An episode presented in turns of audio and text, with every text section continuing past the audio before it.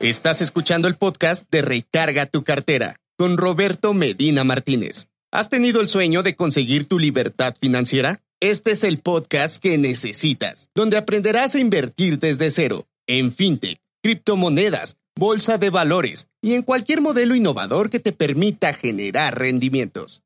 No mires tu cartera vacía, mejor recarga tu cartera. Bienvenidos a este programa número 77. Yo soy Roberto Medina Martínez, autor de Recarga tu cartera, y hoy les voy a platicar la historia de una deuda, parte 6, titulada El espejo de la pobreza. Si no has escuchado la historia de una deuda, te recomiendo regresar a los episodios del 72 al 76. Aquí hablamos de finanzas personales, inversiones y muchos temas de tu interés para salir de deudas, contándote mi historia. ¿Te ha pasado que te da el domingo por la tarde, alrededor de las 12 del día, y ya estás pensando en el día lunes? Los pensamientos que giran por tu mente son enfocados a tu trabajo y que tienes que regresar al mismo donde no te ilusiona en lo más mínimo. Cuando empiezas a generar pensamientos como los siguientes, tienes un problema. Tengo muchos pendientes, otra vez veré a mi odioso jefe, de nuevo con el tóxico que todo le molesta, me hago dos horas de camino a mi trabajo, tengo muchas deudas, no gano lo suficiente, de nuevo entrar a las 8 a.m. y salir quién sabe hasta qué hora, me siento miserable. Este último, solo si lo piensas, de verdad, no te lo crees. Sin embargo, si alguno de los ejemplos anteriores te hizo clic, tienes pensamiento pobre. El pensamiento pobre te mantiene en tu estado más cómodo o de confort, como se maneja en la actualidad. No estás en la acción, moviéndote para seguir el siguiente paso en tu vida, personal, familiar, profesional, económica o financiera. Te deja en la total inacción. Esta parte de la historia se llama Cómo salir del pensamiento pobre.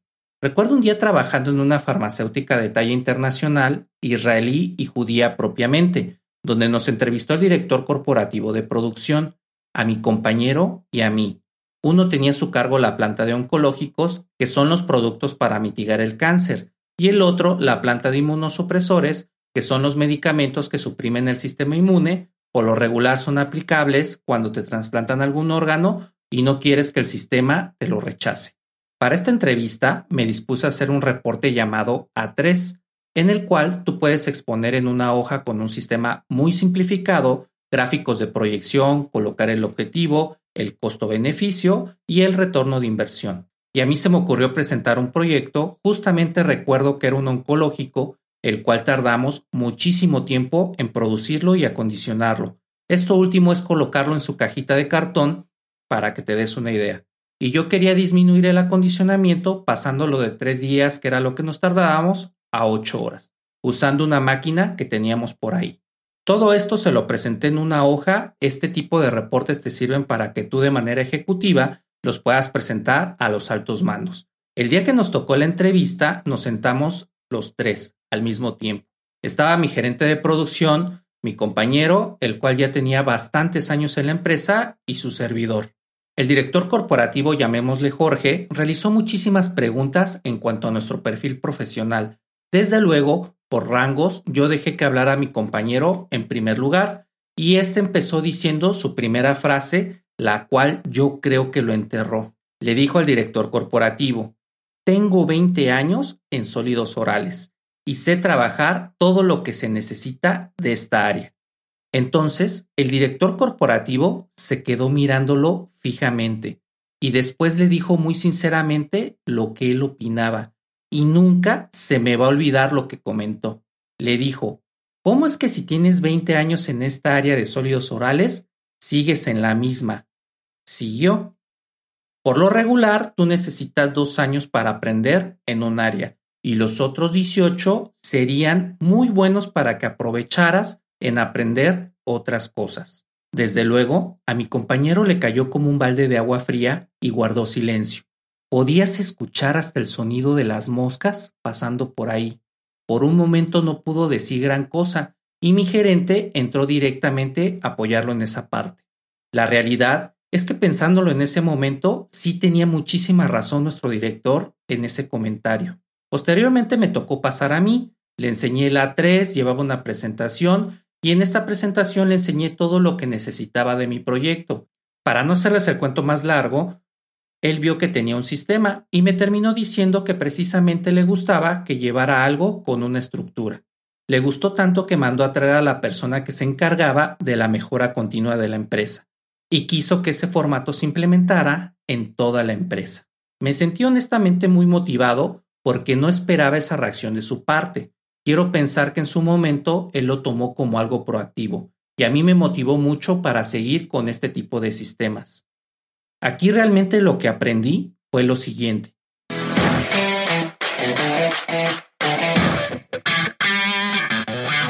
¿No tienes idea de cómo empezar a invertir? Suscríbete al próximo taller de inversiones de Recarga tu cartera, en donde en un mes Roberto te enseñará todo lo que ha aprendido en 10 años como inversor. Sé parte de esta gran comunidad que estamos formando. No lo dejes pasar. Da clic al enlace de este episodio. Tú estás en tu carrera profesional, solo necesitas de dos a tres años para que tú puedas especializarte o aprender todo lo que tengas que aprender en el área donde te desempeñes. Más de ese tiempo ya no estás aprendiendo. Nada más estás moviendo la experiencia que ya generaste, quedándote totalmente estancado. Esto es bien importante porque a través de esta filosofía implementé mi crecimiento profesional y entonces en los trabajos empecé a durar entre dos y tres años. Y siempre que escojo otro proyecto, me iba a un área diferente en donde lo único que quería era seguir creciendo. Si tú estás estancado en tu trabajo en el mismo puesto desde hace 10 años, debes de razonar en este punto. Razónalo completamente, porque aquí es donde te va a caer el 20, que es lo que tú tenías que hacer en el momento. Afortunadamente, a mí me tocó una persona que me sacudió de manera abismal y me dio una filosofía de vida para yo continuar con mi carrera profesional. Dejé de pensar como pobre en mi trabajo. Aunque muchos directores de la vieja escuela me han criticado por los cambios, ellos lo ven como una estabilidad poco afable, y yo lo veo como un aprendizaje y crecimiento exponencial. Mi consejo es que dejes de pensar como pobre en ese trabajo que te hace miserable, desde el mismo domingo, y trabajes en tu crecimiento saliendo de tu zona de confort. Y dedícate en lo que realmente te hace feliz, yendo de la inacción a la acción. Esta parte de la historia se llama Cómo dejar de pensar como pobre en tu vida. Cuando tú cambias tu forma de pensar en el ámbito profesional, inmediatamente esa pequeña bola de nieve que se va generando va creciendo y va impregnando tu vida personal. No solamente puedes pensar como pobre en el trabajo, sino en tu misma casa, con tus amigos, y aquí es donde viene una reflexión muy importante. Los cinco amigos con los que te juntas es un reflejo de cómo te comportas en tu vida. Esta es la ley de la causa y el efecto. La causa es que si te juntas con cinco personas que no aportan nada en tu vida, que solamente se están quejando todo el tiempo, que no razonan en su progreso, va a limitar el que tú crezcas de manera exponencial como estás aprendiendo en este podcast. Indudablemente vas a ser parte de la estadística de la gente que no crece y tiene pensamiento pobre.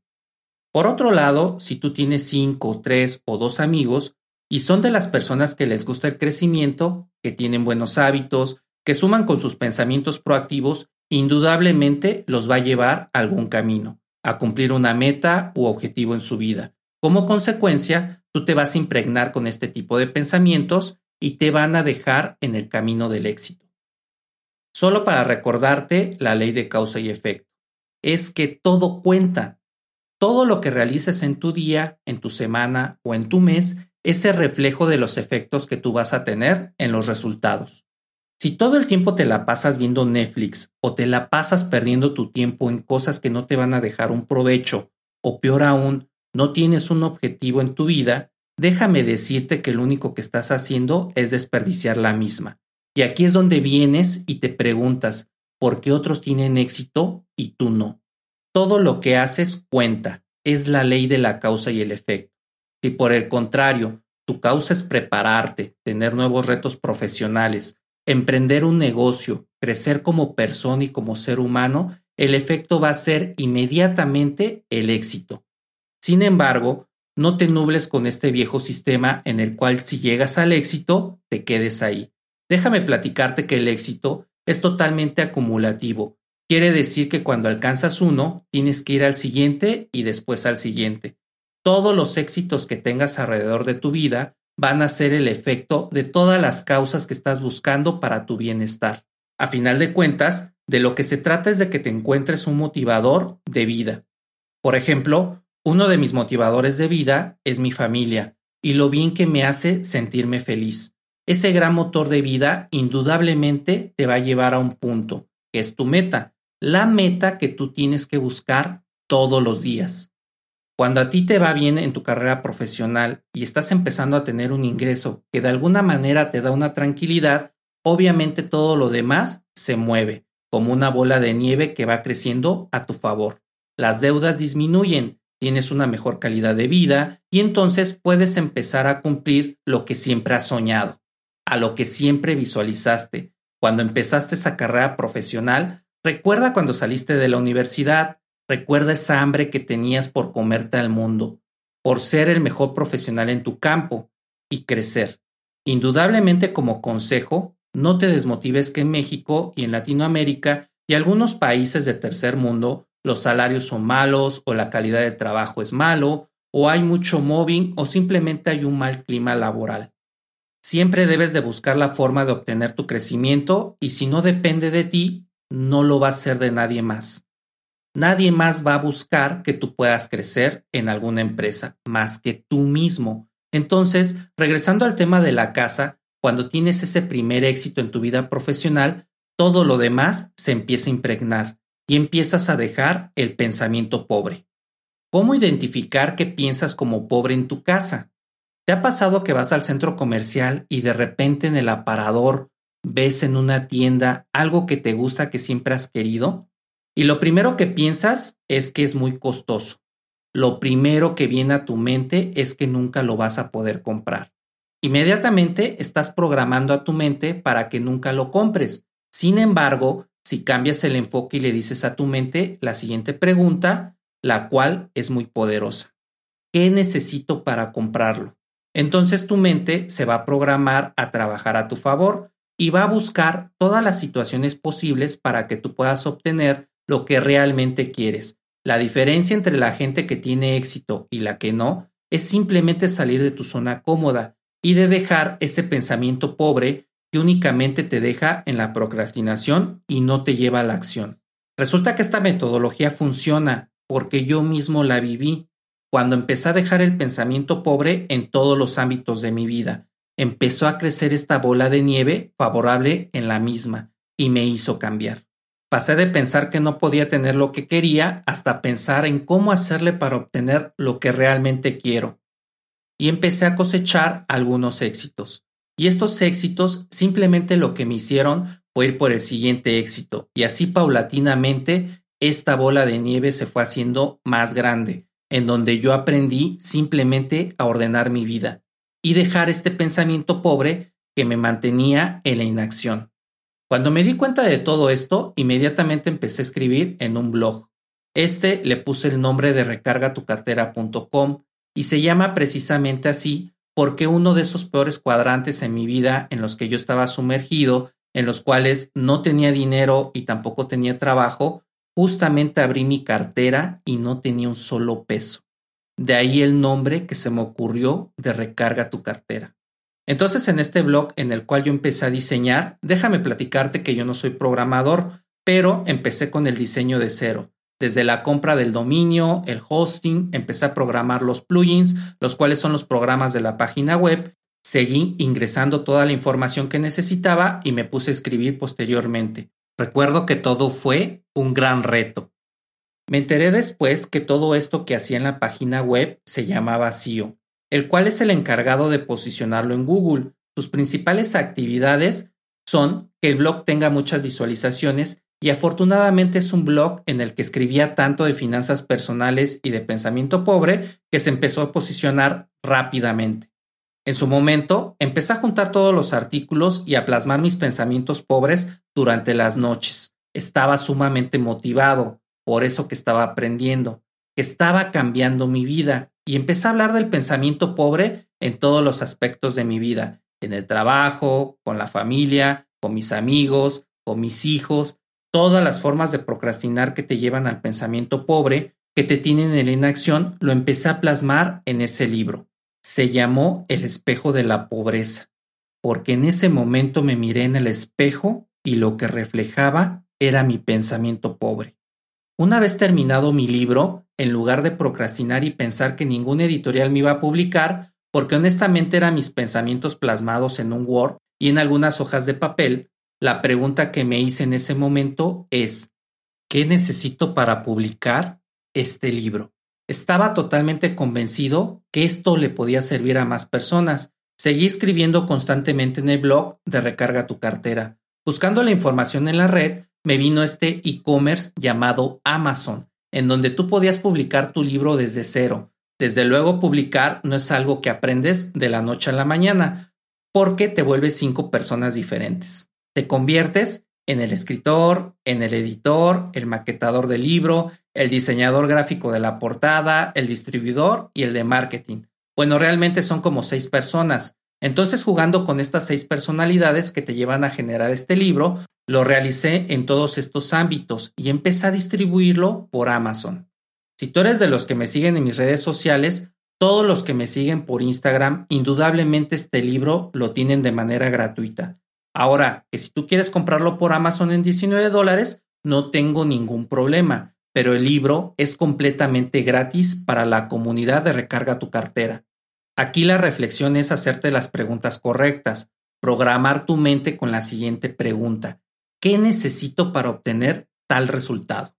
Esa es la pregunta de vida que te va a llevar de la inacción a la acción, pero sobre todo es la pregunta que te va a cambiar la vida y aplícala en todo lo que hagas. A mí me ayudó de manera abismal. ¿Quieres saber cómo el miedo también te puede detener para estar en la inacción y puede afectar fuertemente el éxito que tú tienes en tu vida?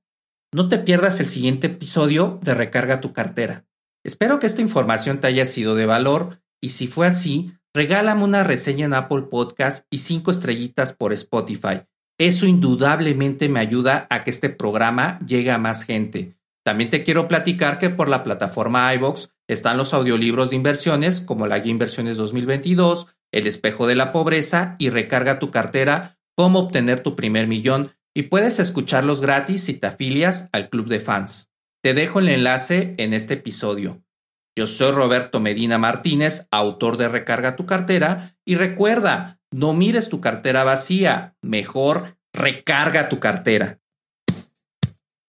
¿Quieres saber más sobre el mundo de Recarga tu cartera? Escríbenos en nuestro blog recargatucartera.com y búscanos en todas nuestras redes sociales como Recarga tu cartera. También puedes comprar los libros de Roberto en Amazon y tomar los talleres de inversiones.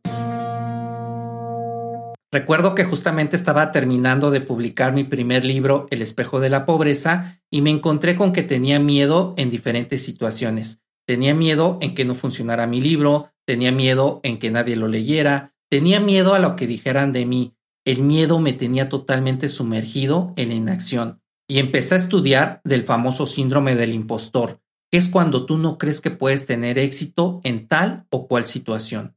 Lo más increíble es que sentí que algunos de mis amigos no pueden verte que te va bien, ya que recibí muchas críticas de mi libro. Entonces comprendí que eso de los cinco amigos más cercanos es el reflejo de lo que eres.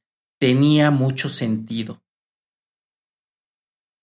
Guía Inversiones es un libro que he trabajado con el fin de que tengas un horizonte de cómo empezar en el mundo de las inversiones. Este libro es para inversores novatos y para aquellos que empiezan a formar un portafolio de inversiones. Acabaremos con los mitos principales, como que debes de tener mucho dinero para invertir y ser un erudito en economía para que puedas hacer ingresos adicionales. La pandemia nos vino a enseñar que ahora es importante y vital para sobrevivir, tener fuentes de ingresos alternas, los cuales yo les llamo ingresos pasivos. Los ingresos pasivos es el dinero que te llega mes a mes sin que tengas que hacer absolutamente nada. Cuando supe qué son los ingresos pasivos, me explotó la cabeza. Empezar a comprar acciones en la bolsa de valores te puede llevar cinco minutos, pero hacer análisis fundamental y técnico para que vayas a largo plazo, eso sí es una verdadera odisea. También comprar títulos en la bolsa es sencillo, pero el dolor de cabeza es escoger bien para que te den rendimientos arriba de los índices bursátiles, como el índice de precios y cotizaciones y Standard Poor's 500. Este libro te servirá para que aprendas a invertir, tener buenos rendimientos en tus inversiones y un excelente portafolio blindado, con el fin de que los movimientos sociales, geopolíticos y económicos no sean factores de pérdida de tu capital. Recuerda, no sabes cuándo pueda venir una guerra y se derriben tus acciones. Comprar acciones de 60 centavos con valor de un dólar, eso es lo que aprenderás en este libro.